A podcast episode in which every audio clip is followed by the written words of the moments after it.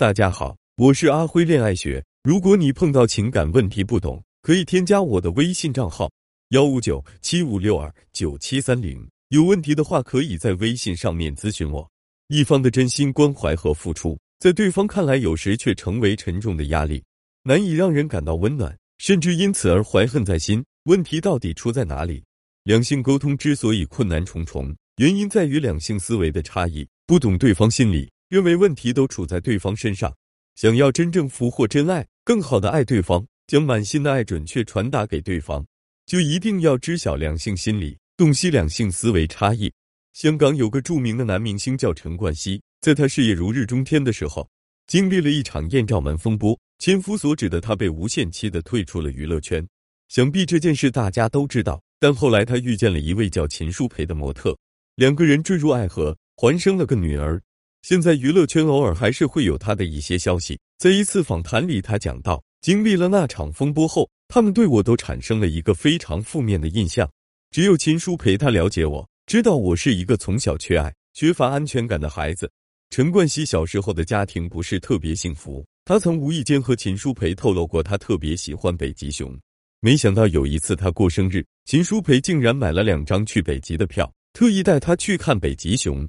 一般人可能会觉得这么大的人了去看北极熊是一个很幼稚的行为，但是秦舒培不会这么想，因为他的姐陈冠希知道他心里的那个孩子还在，所以他们两个一直到现在都很幸福。现在回过头认真想一想，你真的了解你的另一半吗？不了解的话，你愿意去了解他吗？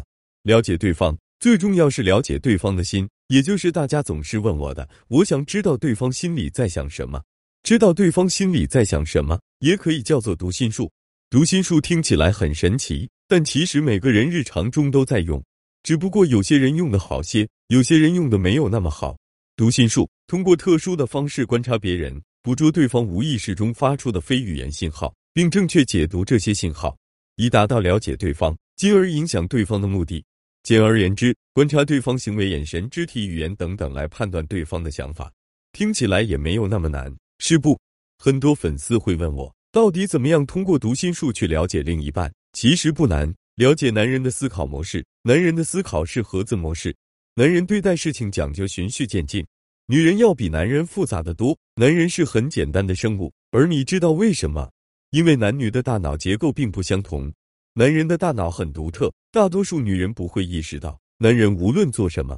不管是滚床单还是看球赛，他们的大脑都是分成一个个小盒子的，每件事情都会分配一个小盒子。关于汽车会分配一个小盒子，理财方面分配一个小盒子，工作方面分配一个，老婆孩子各分配一个，甚至给丈母娘都分配一个。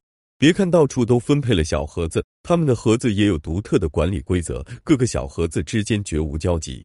也就是说，一个男人在讨论某件特定事物的时候。是有关于这件事的专属盒子的，他们可以只聊一个盒子里的东西，聊完了就关上盒子，再放回原处，绝不和其他盒子有任何混杂。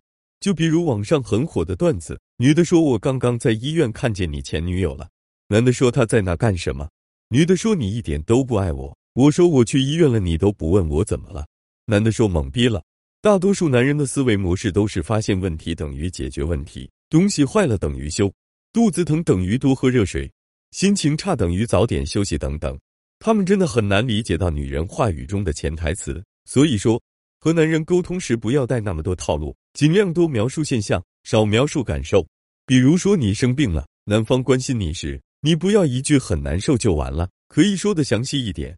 你可以告诉他你四肢无力、头很晕、浑身冒虚汗等，这样他才能切身体会，进而更好的照顾你。有姑娘会提问：既然我想安慰男人，可以直接说。那为什么男人总是对我主动提供的帮助显得不耐烦？这是因为男人的大脑里还有一个小盒子，是大部分女人都没有发现过的。这个小盒子里什么都没有放。事实上，这个小盒子叫空空盒，空无一物的意思。只要有机会，男人就会躲进这个小盒子里。这也就是为什么男人有时候喜欢做一些看上去完全不需要思考的事情，比如钓鱼或者单纯发呆。男人确实有这种能力。彻彻底底什么都不想，大脑完全不转，人还能喘气儿。而对于女人而言，世界上最让人无法忍受、看到就心头无名火起的事情，就是看到一个男人无所事事，可是，在面对压力的时候，男人通常最喜欢的减压方式就是躲进这个什么都没有的小盒子里，什么都不用想，就这样让压力自己消退。